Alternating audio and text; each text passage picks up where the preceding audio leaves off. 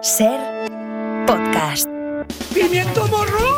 No voy a dimitir. ¡Hacemos por culo! Tenemos que recuperar la credibilidad en la política española. ¿De dónde sacan a esta gente? Nos está engañando, que no nos engañe, que nos diga la verdad.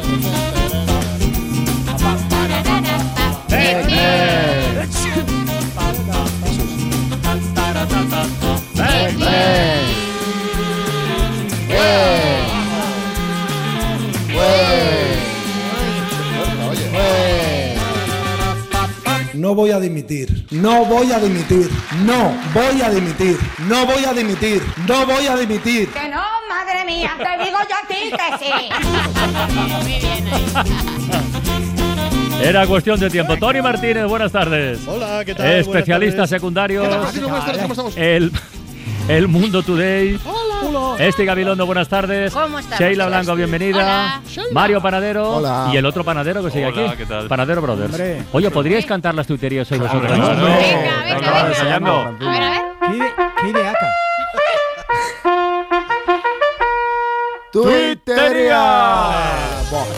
Ya mejor.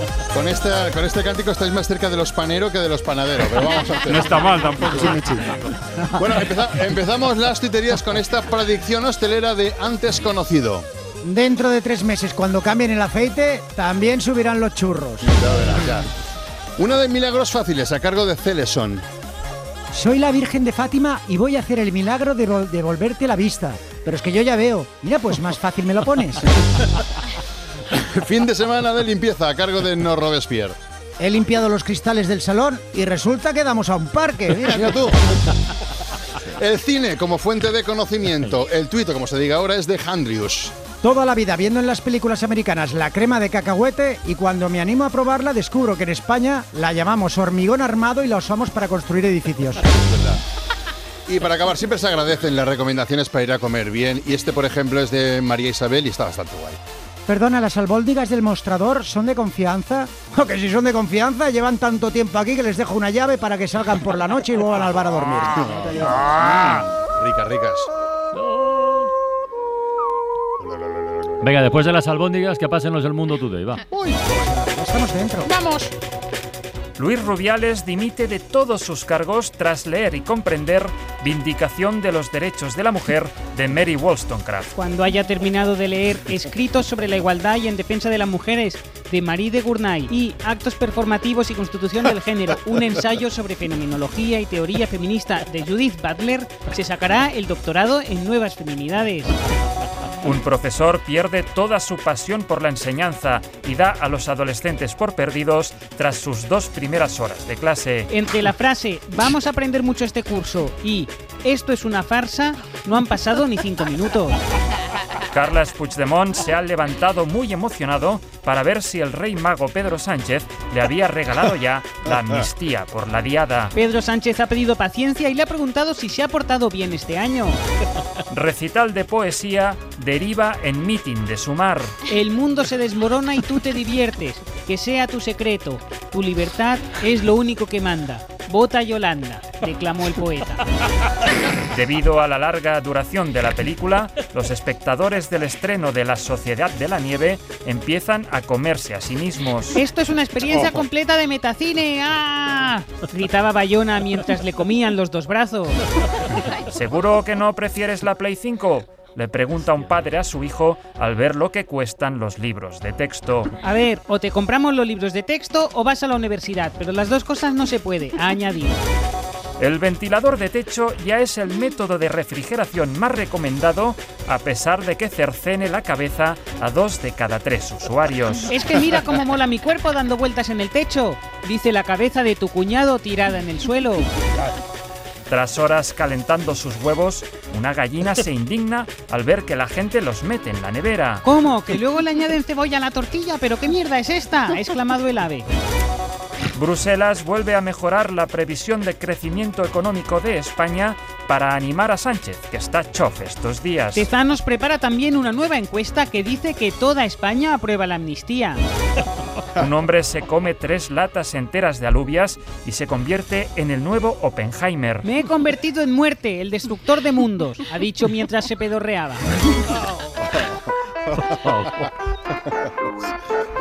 Explícito.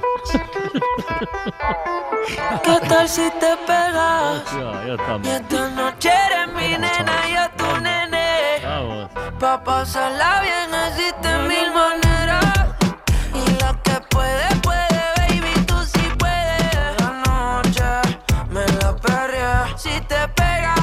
Pegas Mike y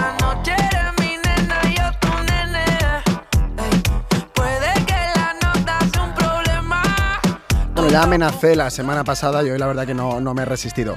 Que han sido muchas semanas sin todo por la radio y hay que repasar todo lo que nos hemos perdido este verano. Esto es Si te pegas de Raúl Alejandro con, Ah, nada, Raúl. menos, con nada menos que Miguel Bosé, eh, colabora con él en esta canción.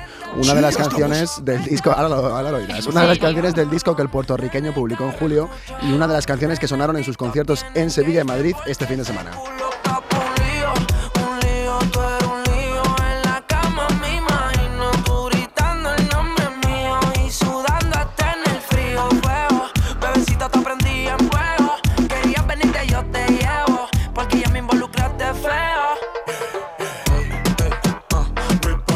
Ahí. Un registro diferente.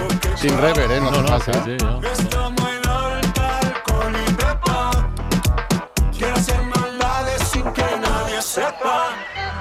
Va a ser difícil asimilar esto, ¿eh? Irreconocible totalmente, ¿no? ¿No? Irreconocible, Yo- digo. Sí, yo, a mí no me preguntes. Me gusta más. Pero esto es de lo de es el disco de Raúl Alejandro, pero no es la canción de la ruptura con Rosalía. No, de, de hecho esa no está en el disco. Ah. Pero es que es un poco bajonera. He Ah, dicho. vale, vale. Has puesto algo guay. Está muy bien. Vale, esta, festival, esta ¿eh? quieres decir, esta quieres decir que es eh, Up. Esta Hombre, es es up, por eso. Está muy bien. Está- Es punchy, punchy. Sí, sí. Estás puchi, puchi. Una bellaquera. Joder. Yo no paro de mover el cuco ahora. Claro. Entre todas las noticias del día, hay algunas difíciles, otras fáciles, ninguna puede ser más llamativa que la siguiente. Robo en la localidad de San Javier. Eh, un ladrón entra en una casa, la propietaria o la inquilina les sorprende y sorpresa porque no solo iba a robar, sino que iba desnudo. ¡Ay, que me quedo muerta! El caso del ladrón desnudo que deja abiertas a múltiples significados expresiones tradicionalmente relacionadas con los atracos. Con las manos en la masa. Es curioso precisamente dónde tenía las manos el ladrón, no en la masa. Vamos a escuchar cómo sigue el relato. Cuando una mujer de 72 años se encontró en esta extraña situación. Oyó ruidos en su casa a las cuatro y media de la madrugada, se levantó de la cama y al entrar en el salón se encontró al hombre desnudo. Bueno, solo llevaba encima. ¿Qué es lo que llevaba encima? Escuchamos. Bueno, solo llevaba encima una linterna y los objetos robados. Por lo menos podría haber llevado una bolsa. Porque si la mano la, una mano la tiene ocupada con la linterna y en la otra lleva los objetos robados, aparte de que la cuantía del robo se ve seriamente limitada por lo que te cabe en una mano, te dejas muy malas posibilidades para la huida, porque ¿cómo vas a abrir la puerta si tienes las manos ocupadas? ¿Cómo lo vamos a hacer así? ¡Marichocho! Fuere como fuere, el ladrón venció esa dificultad logística y se dio a la fuga. Se dio la fuga en dirección a una playa. ¡Corre, plátano! nunca mejor dicho, y fue detenido por la policía debido a que la descripción hacía muy fácil su captura. Policía, hay un hombre desnudo con una linterna en una mano y un ordenador en la otra. Eres tonto, hijo. El ladrón fue detenido por la policía, como escuchamos. Posteriormente fue detenido por agentes de la policía local. ¿Y qué hizo la policía local con el ladrón? Atención a las prioridades. Ante la situación en la que estaba el detenido, los agentes de la policía local de San Javier tuvieron que llevar a este hombre hasta su vivienda para que cogiera algo de ropa. Lo primero que coja algo de ropa. No vaya a ser que se resfríe o que dé mala imagen. Sí, un pantalón, una camiseta. Un pantalón y una camiseta porque hay que ver a alguien importante. Ya que estaba feo trasladarlo desnudo a las dependencias de la Guardia Civil donde se le instruyeron las diligencias. A la Guardia Civil se va vestido por los pies.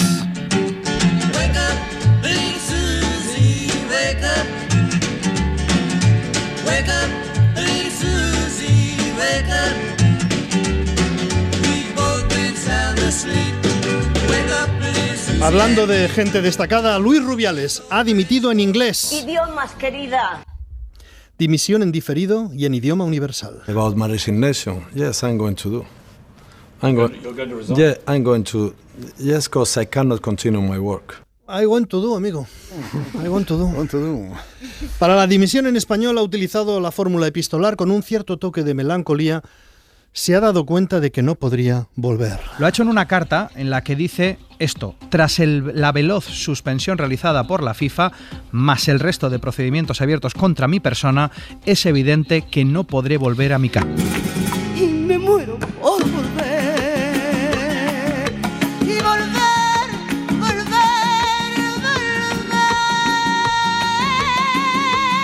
volver. ¿Dónde vamos, señorita? ¿Dónde vamos? Es difícil volver a presidir el fútbol si tienes en contra a todo el fútbol. Y yo no sé dónde está el truco. No hay truco, es todo el fútbol español, todo el fútbol internacional. Hay otro fragmento de la misma canción que a veces hay que aplicar. Yo sé perder, yo sé perder. Ahora la discusión en el fútbol y en el fútbol femenino está en cómo se convence a las futbolistas de que las cosas en la Federación de Fútbol han cambiado. Han cambiado respecto de esas imágenes que veíamos la semana pasada, seguro que las recordaréis, cuando en las televisiones se decía los máximos responsables de la Federación Española de Fútbol se reúnen para abordar los problemas del fútbol femenino. Era una comisión reducida de los máximos mandatarios. En las imágenes se veían a 10 o 12 hombres, todos mayorcitos, vamos a decirlo, algunos orondos, ¿eh? humanidad de perímetro generoso, todos con corbata y decían, estos son los que van a resolver el fútbol femenino. Bueno, bueno. Explicaba esta mañana esto Antón Mian, este mediodía. Defienden las campeonas del mundo que deben salir de las rozas todas las personas que participaron en las presiones a Jenny Hermoso. Entiende la federación que después de que estén fuera los máximos responsables, Bilda y Rubiales, no se pueden producir más cambios a corto plazo porque la junta gestora no está preparada para ello y por tanto esperan con optimismo. Es curioso porque dice, el razonamiento es que la federación es optimista respecto de las negociaciones con las futbolistas porque les va a poder decir a las futbolistas que no hay más cambios debido a que no puede ser. Pues os vais a tener que apañar. Claro, cada cual es optimista como quiere, ¿verdad?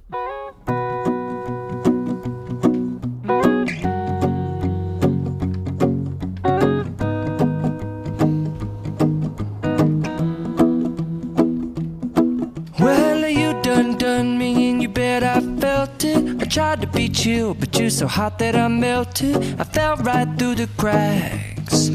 Now I'm trying to get back. Hemos vuelto a poner esta canción porque Mario nos contó la semana pasada que era el único éxito de este músico y One Hit de Wonder, pena. ¿no? One, one hit, One one, hit, one hit. one hit wonder, one hit- One hit. I going to do, I going to do. One to do. Bueno, lo ponemos porque además hay un nuevo mensaje político en el mercado de mensajes políticos. Los socialistas ya no son tan lanzados como la semana pasada con la amnistía. Reglamentariamente es posible hacerlo, pero en el PSOE creen que la urgencia que reclama Puigdemont tiene difícil justificación política. Está claro.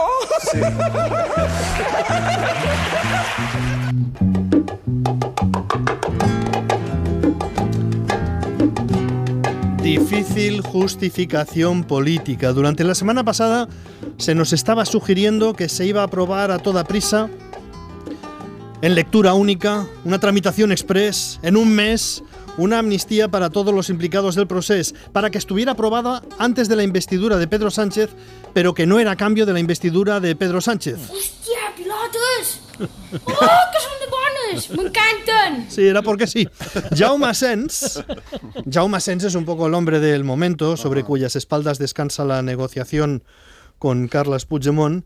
Ha dicho hoy que todo bien, pero que... mm, ¿Sabes? Mm, mm, que a lo mejor no pueden ser las cosas como las pide el presidente. Mm, No sé si se podrá hacer en esos términos, eh, en los términos que el presidente Puigdemont pues pide. Claro, el presidente Puigdemont. El presidente Puigdemont. El presidente pide.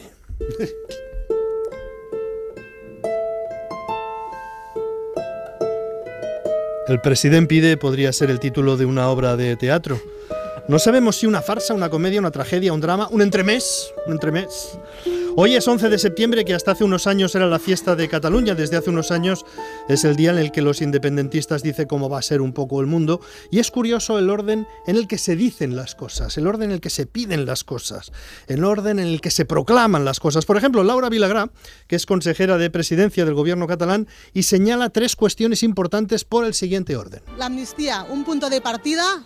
La segunda, la autodeterminación, un referéndum, una carpeta que se tiene que abrir también eh, en este momento político. Y la tercera, el bienestar de la ciudadanía. ¿Ves? Primero la amnistía. Al final, bienestar. Primero la amnistía, luego el referéndum y por último, ya si eso, si sobra algo. El bienestar.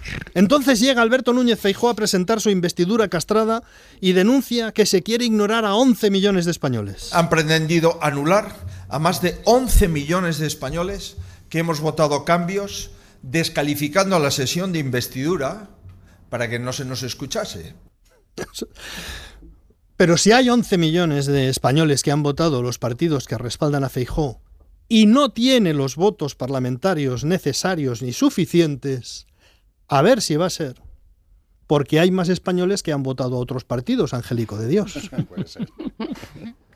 Vamos a escuchar a la vicesecretaria del PSOE, María Jesús Montero. Y frente a los que ellos llaman 11 millones de votos que defienden ese gobierno, es evidente que el PSOE defiende los 12 millones de votos que se opusieron a un gobierno formado por la derecha y la ultraderecha. Mm. Es un poco raro lo de Feijó porque va a una investidura diciendo seré presidente del gobierno ahora o pronto. Esto es- yo no lo había oído nunca. Es una coletilla que ha utilizado hoy. Dice ahora o pronto. Decía, dice, no, ahora una bla bla bla bla. Esto será pues, eh, ahora o pronto. Y lo dicho así, ¿eh? Y gobernaré ahora o pronto. Lo he dicho varias veces. Ahora o pronto, ahora o pronto, ahora o pronto, ahora o pronto. A ver, si le da a elegir, yo creo que los suyos dirían ahora. Pero... De todas maneras, eh, para encontrarle sentido, si le pones una base de rapero, tal vez. Ahora o pronto, ahora o pronto, ahora o pronto, ahora o pronto.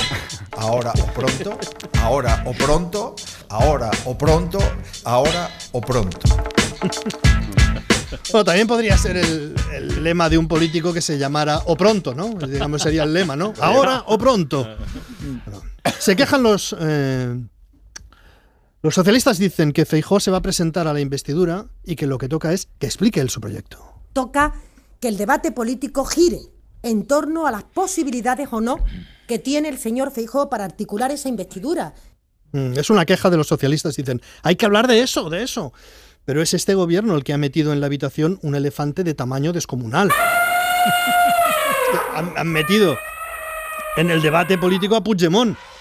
A Puigdemont exigiendo una amnistía a cambio de la investidura de Pedro Sánchez. Y dicen, que no nos fijemos en el elefante ahora. Dice, miremos, que miremos al infeliz de la investidura. El problema es que cualquiera recuerda lo que han dicho los socialistas hasta hace media hora de la amnistía, y no socialistas cualquiera, son frases que están dando la vuelta a España. Lo decía la vicepresidenta Carmen Calvo, el ministro de Justicia Julián Campo, que dices, bueno, estos son de antes. Y dices, bueno, bueno, de antes, de hace dos años, pero bueno, dices de antes. Pero es que lo decía también Miquel Iseta y Salvadorilla y Pedro Sánchez.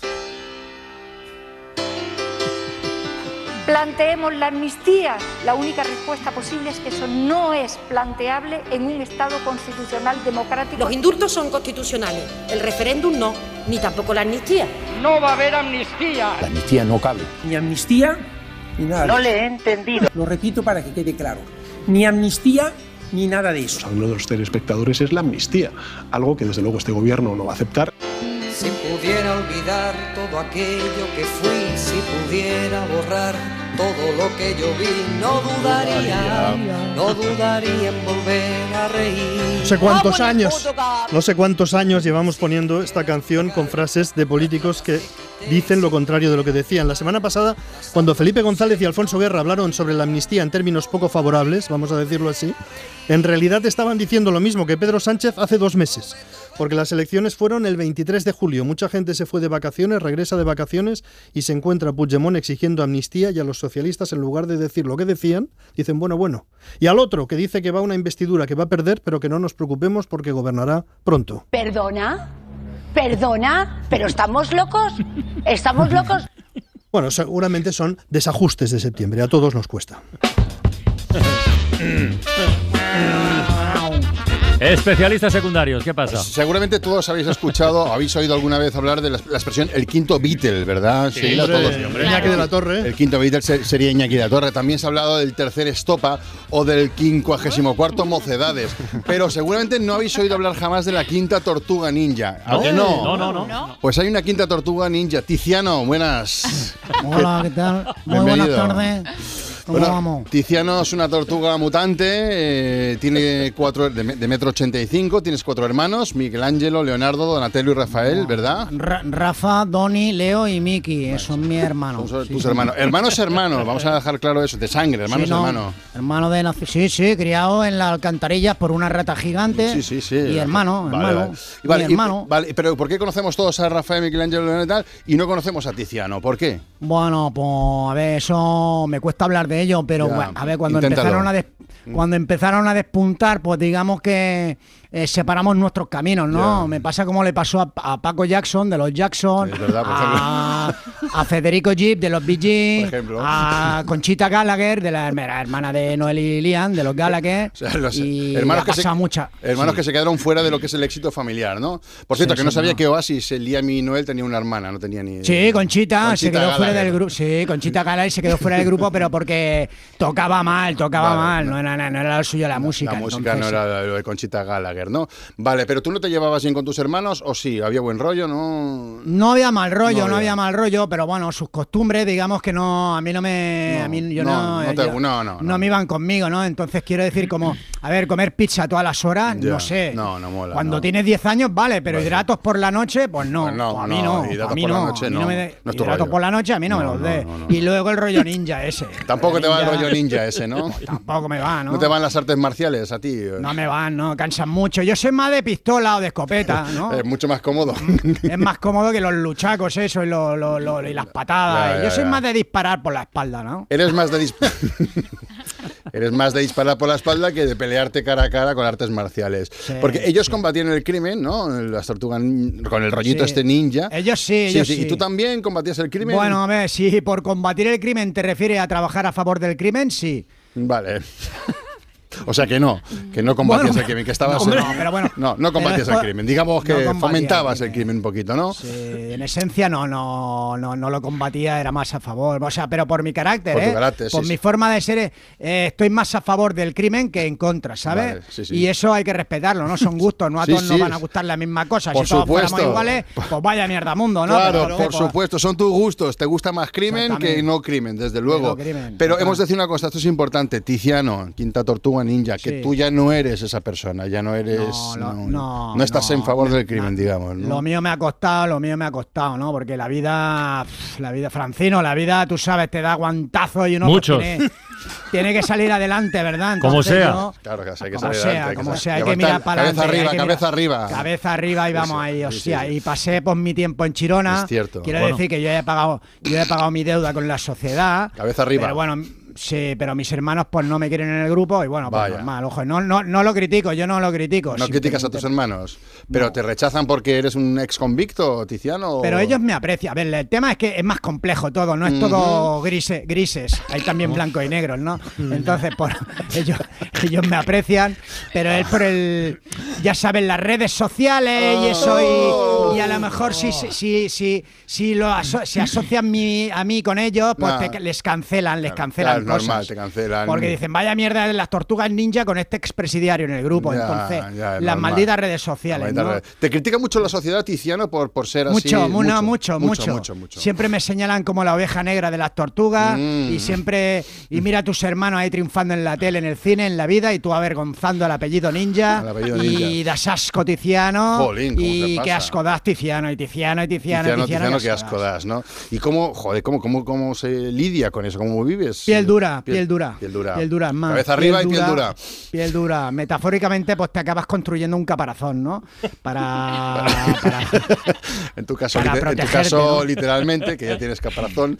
Pero ahora que Tiziano ha saldado ya mm, su deuda con la sociedad, ¿qué planes Pasamos tienes? página, pasamos sí, pasar página, está, página, ¿no? pasar página. ¿Y qué, qué plan tienes de futuro? ¿Tienes o no? No, pues, Sí, no, pues a mí me gusta mucho que es el tema de los medios de comunicación, Ah, ¿no? Creo que por ahí mm. puedo yo meter el Ah, hocico, mira, ¿no? oye, se mira, no, no. Y además, no sé, ¿no? Me, se da bastante bien la, lo que es la comunicación. Sí, la no verdad sé que si- sí, como un libro abierto, sí. eres No sé si aquí os falta gente de... Puedo ¿De hablar qué, de qué- de qué puedes hablar tú? De música, de música puedo hablar, ¿no? Aquí gente- ¿Tenéis gente que hable de música ahí? Tenemos gente, sí, muy buena además. De, de cine, de cine. De- de cine también, también hay de cine. O, o- Mm, o- puedo hacer de animador, ¿no? Porque soy una persona muy positiva, muy... eh, eh, eh, de animador, de... mm, hago equipo, ¿sabes? Ah, Puedo hacer equipo, animar a, animar a la gente, ¿no? Cuando hace las cosas y yo estar detrás y equipo. pero aquí Pues, dices, aquí harías de equipo, aquí. Pues sí, si alguien hace algo, pues yo estoy por detrás, le felicito, le doy ánimo, no Ah. No sé, animar, animar un poco el cotarro. No sé, si me queréis probar, pues me quedo aquí en, en- en- en Ah, el no espacio. sé. y- Ah, claro. Que se dando quede aliento aquí. a la gente, dando aliento a la gente para No que sé, veáis un poco tú hombre, como un que casting en directo que se quede el resto de la Sí, sí, sección hombre, animando, tanto, Tiziano. pues tanto. Ver, si veis cómo me manejo, ¿no? Sí, Pues claro, tanto. pues quédate por aquí, vas, vas animando a la gente. ¿Vale, Tiziano? No sé, Francino, si te parece bien, ¿eh? Si ¿Te quieres no. quedar un rato? Sí. Sí, sí, no, me quedo a prueba, claro que sí. La, ¿no? la publicidad no hace falta que la animes, que viene sola ya, ¿vale? Hostia, pues qué buen paso para publicidad, Francino. Qué buen paso para publicidad, macho. Lo hace, lo hace bien, ¿eh? Paramos, Tiziano. Tiziano está por ahí todavía, o ¿no? Sí, Sí, está sí, aquí. vale, aquí. A ver, espera, que va Rafa Panadero. Rafa, dale, venga. Qué grande, Rafa. A ver, eh. ¿sabes que a las 6 viene la ventana de los libros y viene a presentarnos su última novela, Arturo Pérez Reverte? Sí. El problema final Sí, se llama, es un- la historia de un actor retirado, famoso Sí, por interpretar a Sherlock Holmes, y que por estas cosas de la vida pues se ve envuelto en un asesinato y tiene que recuperar ese papel, pero ya en la vida Ajá. real.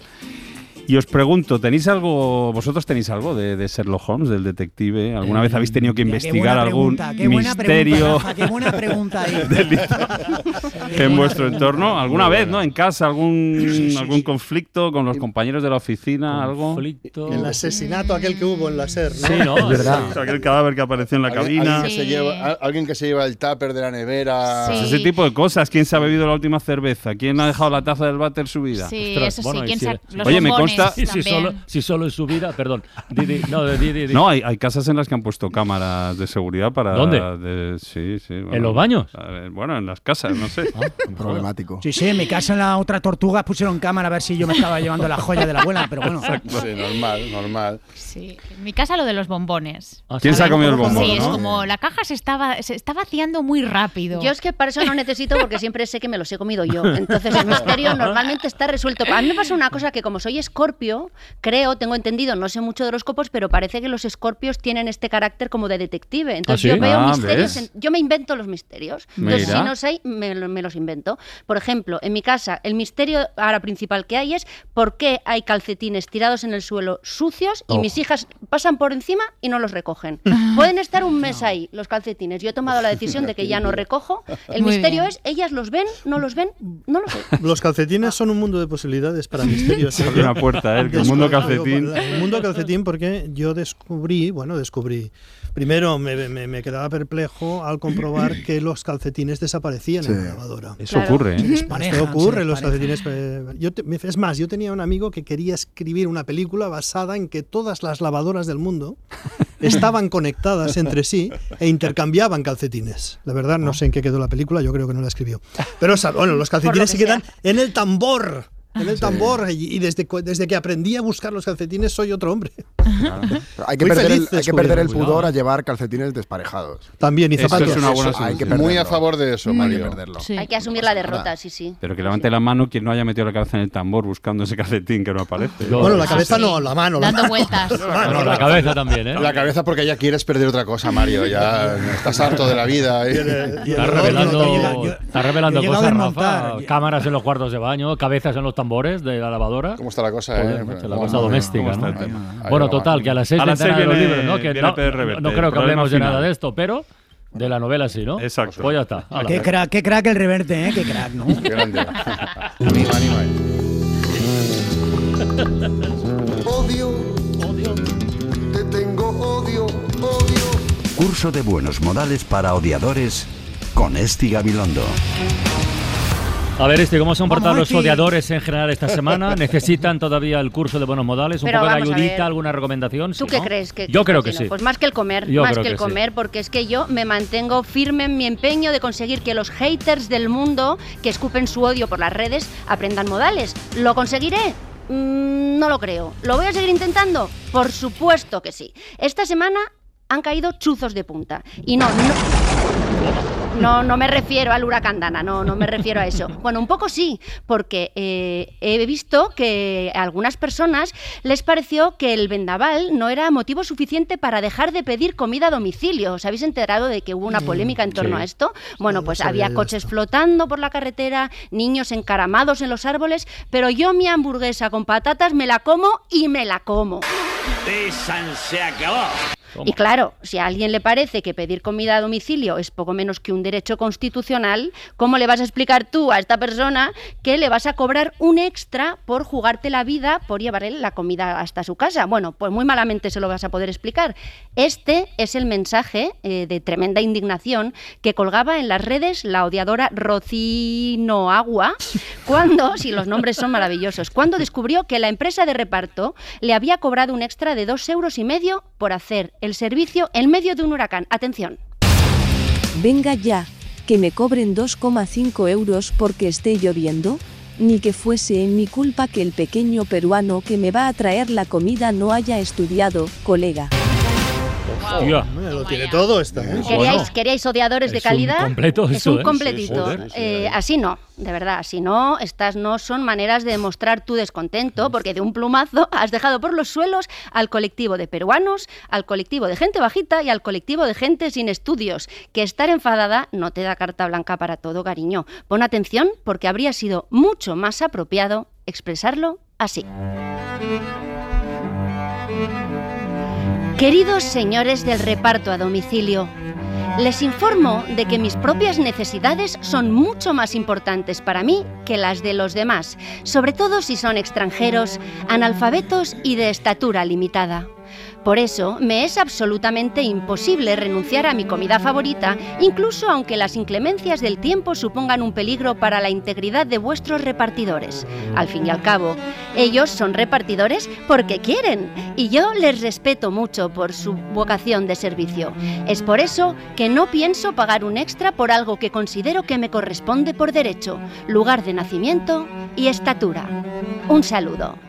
Bueno, esto es otra cosa. señor. Claro que sí. Esto es otra Mejor cosa. así, mucho mejor A así. ver, Una diferencia abismal. la chica Racista, pero educada. les está insultando Sí, sí. igual, Sí, señor. pero con un, Con buenos un- modales. un poquito de elegancia. elegancia, sí, sí. Tiziano, ¿apruebas Tiziano? Pero bueno, es que está dibujando mucho más, un mundo mucho más bonito. Hombre, claro que claro. sí, ¿eh? También os voy a decir una cosa. Aquí hemos venido a dar un curso de buenos modales, no a hacer milagros, verdad, ¿vale? O sea, está no, claro, yo, hay está gente claro, con la está que yo más que esto no puedo hacer. Los mimbres que traen son los que traen. Oye, ¿y más odiadores has encontrado en la red? Hombre. Bueno, no, no- no sé por qué pregunto. Vamos. Es como el día que dijo lo de los gatos en internet. sí, Todo- sí. Todos los que quieras, levantas una baldosa y sale un ejército de haters con las garras afiladas. Pero me ha llamado mucho la atención la reseña que dejó un tal José Luiso en Amazon después de comprarse una rasuradora para la zona genital, que se ve que por lo visto... Eso hay, Ostras, cuidado, ¿eh? Sí, os aviso de que no le gustó demasiado el resultado. Atentos. Es una basura. Me ha dejado los huevos más rojos que los números de mi cuenta bancaria y esta noche tenía una cita. Parezco un mandril. Encima Oh. la he desmontado para limpiarla y ya no la puedo montar. Quiero mi dinero y no la puedo devolver. No la recomiendo. Está claro. Bueno, el final es lo mejor. ¿eh? No, no, esto es lo mejor. A mí me encanta que aclare que no la recomienda por si alguien se había quedado con la duda, porque por si acaso, lo que sea, ¿no? Eh, hay que decir que te entiendo perfectamente el enfado, José Luiso, estamos contigo. El cabreo, por el cabreo que llevas, se nota que llevas tiempo sin mojar y parece que hoy tampoco va a ser tu día, Mm, ¿vale? pobre, ¿Eh? pobre. Lo sabemos, lo sabemos, José Luiso, pero que el cabreo no te impida mantener los buenos modales. Recuerda siempre este lema: con educación se liga un montón. La próxima vez respira hondo y trata de escribir una reseña más amable, como por ejemplo esta. Queridos fabricantes de la rasuradora genital, me pongo en contacto con ustedes para comunicarles que su producto no cumple con los estándares mínimos de calidad que un testículo medio exige. Después de usar su rasuradora, los míos ya no tienen vello, eso es cierto, pero es que tampoco tienen piel. Por favor, les suplico que me devuelvan mi dinero y que me consigan otra cita igual o mejor que la que he perdido esta noche por culpa de su diabólico aparato. Reciban un cordial saludo. Bueno, José Luis seguirá con los huevos como balones de reglamento. pero con una sonrisa en la cara. Es que de eso se trata, esa es Se la idea. Un abrazo, José Luis, estamos contigo hasta el fin de los días. Cuando te recuperes, nos llamas y a ver si hacemos algo, ¿vale? Hasta aquí el curso.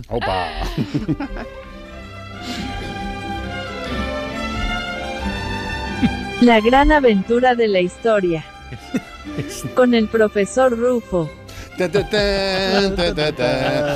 Bueno, abrimos la sección de historia del TXR con el profesor Rufo, que como sabéis es un historiador mm, muy libérrimo, digamos, ¿no? Y que tiene un lema al que te agarras siempre con fuerza, profesor. Y el lema es...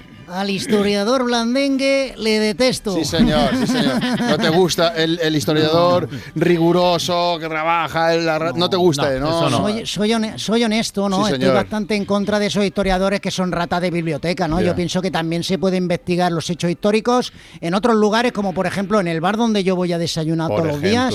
Tú eh. puedes escuchar en, eh, conversaciones muy enriquecedoras históricamente, porque uno, yo que sé, habla de Hitler, el otro conoció a Napoleón, el otro estuvo en la batalla de Lepanto, y entonces se aprende muchísimo. Se aprende muchísimo y luego le das un toque así como creativo. ¿Y de qué vienes a hablarnos hoy? ¿De qué va? Pues hoy quiero mm, que hoy quiero que aprendamos un poquito más de la historia de una cosa que marcó la vida de muchos jóvenes españoles, que no es otra que el servicio militar No. obligatorio más Ah, conocido como la mili. qué horror, ¿Eh? qué- ¿Queréis acompañarme en esta maravillosa aventura? Si no hay Vamos manera, allá. no queda otra. Vale. Uy, nos vamos al pasado, ¿verdad? Bueno, en el siglo XVIII, con la llegada de los Borbones, eso Mm. lo sabéis, se establecieron las bases para el reclutamiento militar, pero fue el gobierno liberal de Canaleja en Mm. Bueno. 1912 Ojo. el que introdujo la denominación de servicio militar obligatorio. Mm. Pero eso ya lo contará el Nacho Are y la Concostrina. Yo voy a... Esa- esa mierda es para ellos. Esa mierda, yo, yo, esa mierda no. Yo voy a contaros lo que ellos nunca os contarán. ¿Queréis venir conmigo en esta maravillosa Claro sí. aventura loquísima o qué? Ya, Vamos. ya más, ya más comprado.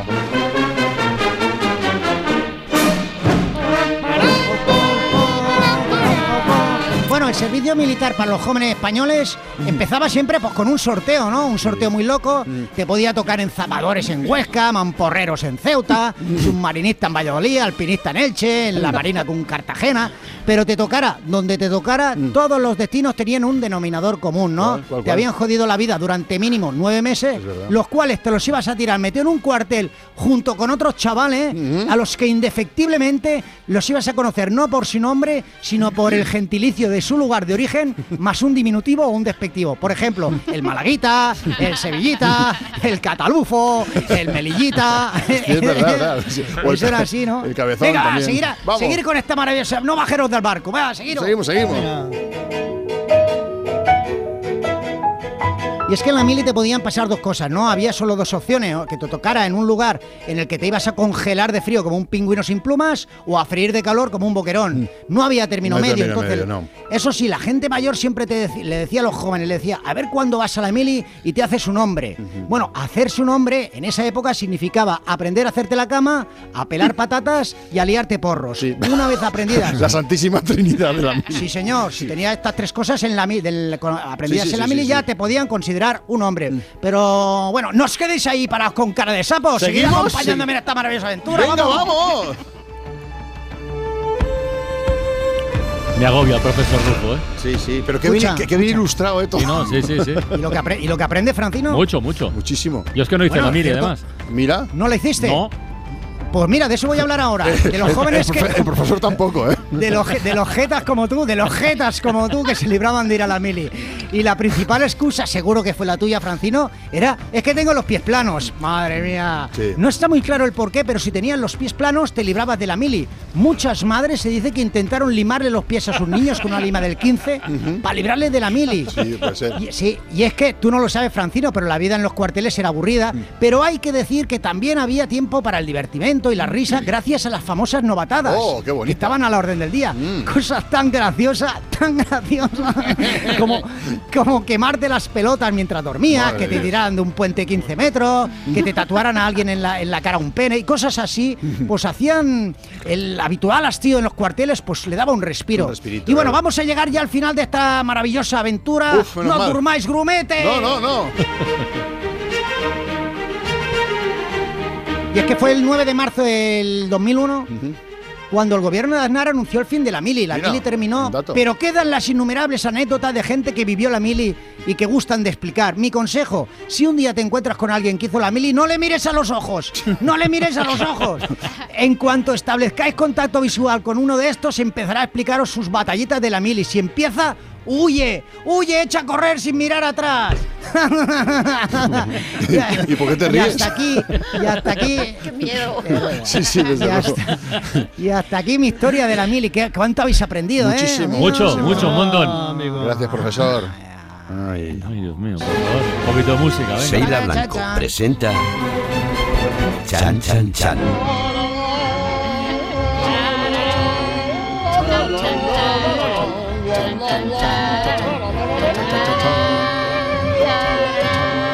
Vamos, Sheila, dale. Venga, vamos a escuchar hoy caras B y sus respectivas caras A de distintas obras famosas de música clásica. Venga, recuperamos este formato a ver si le gusta a Tiziano la sección. Seguro. Sí, hombre, Sí. vamos, eh, seguro que sí. Si tú eres una crack, tú eres la- Vale, la- muchas gracias. Tienes la voz muy parecida, ¿eh, a Rufo?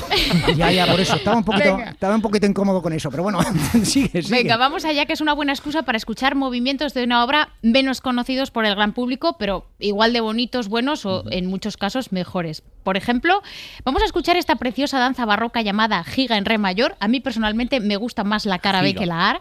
Sí, una giga. Em, y no os digo el compositor, vamos a esperar primero... eh, os he dado una pista, ¿eh? porque es una danza barroca. Así suena.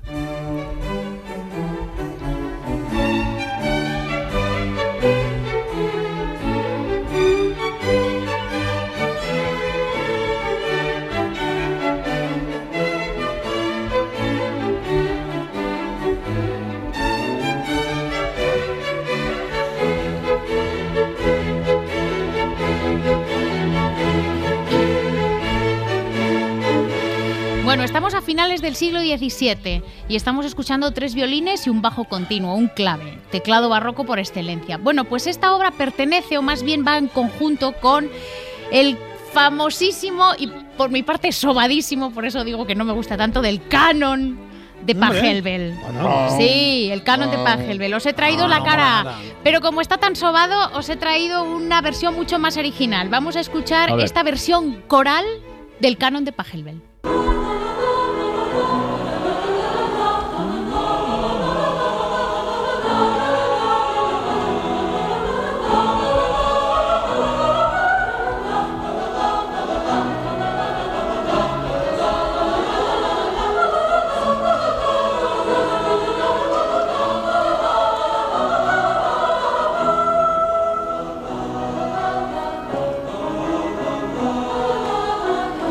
Bueno, por lo menos Es verdad que es súper conocido. más original, ¿no? Claro, sí. Sí, pelos de punta, pelos de punta, Es y eso que es que- una tortuga. y no es- tengo, pero- Es que ya estaban muy cansados de la versión de siempre. Bueno, pues estos son unos adolescentes del Instituto Christian High de Michigan. No encontré esta versión que me ha hecho Mira. muchísima gracia. Los quiero felicitar porque es, es, muy atrevido y muy valiente hacer una versión del canon vocal, ¿no?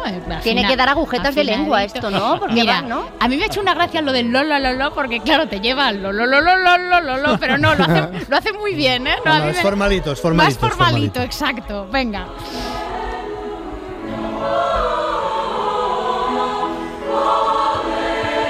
Bueno, y del vastísimo repertorio de Johann Strauss II, polcas, valses, claro, que tiene, en fin, toda la, la obra de, de- de la- del concierto de Año Nuevo es conocidísima. Me he quedado con una cara B que no es tan conocida y quizás porque no haya bailarines del siglo XIX, no había bailarines que estuvieran a la altura. Esto se llama perpetuum mobile, movimiento perpetuo, y te da esa sensación en la melodía y el ritmo que transmite esta obra de Strauss II. Thank you.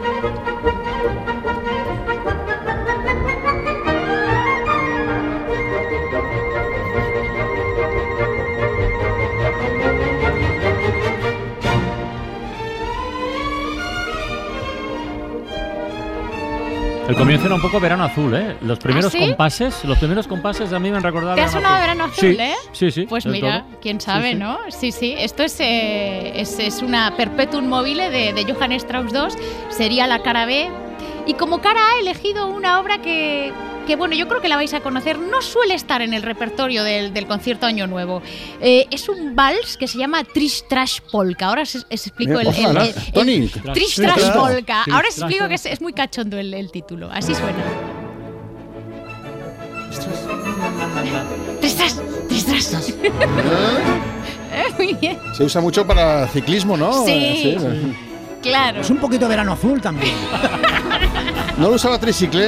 eh, No Puede lo sé. ser. En un sketch de deporte. No lo sé. Pues podría es muy, ser. es muy específico eso, Armand. Sí. Es que sí Bueno, de- es que Armand. Mañana, por cierto, Carla Sánchez en la ventana. Aprovecho, El- mira. el vaya, guapo, pam, el guapo de el guapo, triciclo. el guapo de triciclo, sí.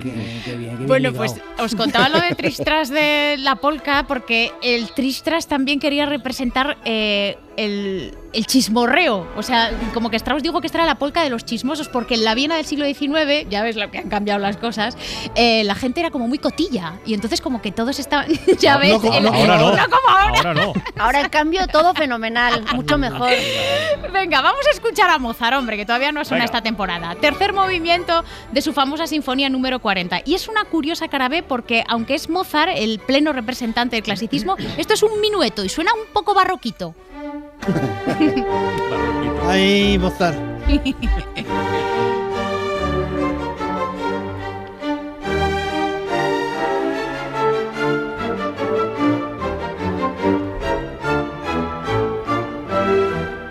Venga, es una danza ternaria, el, el minueto. A ver.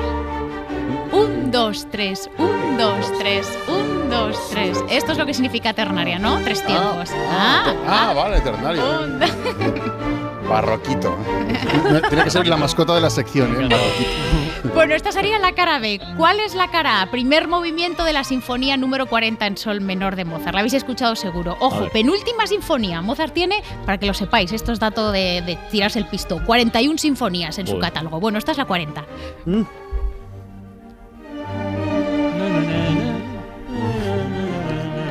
sí, qué buena, qué buena. Buena, ¿eh, Tiziano? Esta me recuerda a mi infancia en Florencia con mis hermanas. En las alcantarillas de Florencia.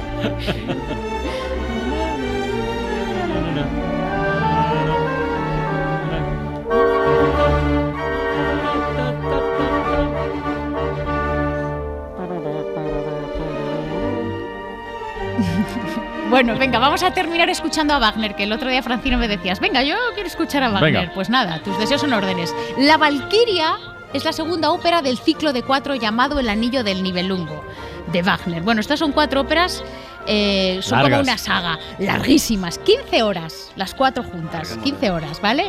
Cuentan una historia troceada sobre dioses y héroes, resumiendo muchísimo, que pelean para obtener el anillo que les permite dominar el mundo. Que es el del nivelungo. ¿Qué es el del todo. Toma ya, acaba un poto. Mitología nórdica. Esta es la cara B. Así comienza el segundo acto de la Valquiria.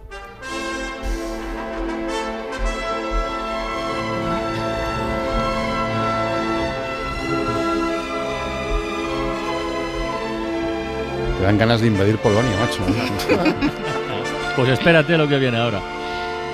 Sí, porque nos vamos a despedir con la cara que quiero que la escuchéis. Bueno, esta es la cabalgata de las Valquirias que un tipo llamado Hernán Lechuga en una Fender Telecaster se ha sacado toda la partitura orquestal, la ha reducido y la ha grabado por voces. Y me encanta terminar así, porque a priori una persona que toca la Telecaster le gusta el rock, pero a Hernán Lechuga le gusta también Wagner.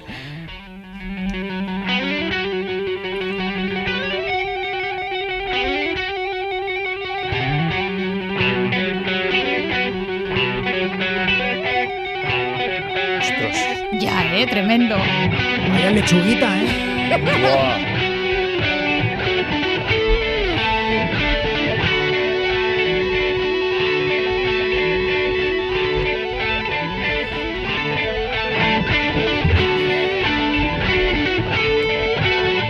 Tremendo, ¿no? Esto no sé de qué dan ganas, no, no- no sabría concretar. Ya, es un Pero está muy bien, gracias A Sheila. vosotros. Bueno, mañana más todo por la radio. ¡Hala! Adiós.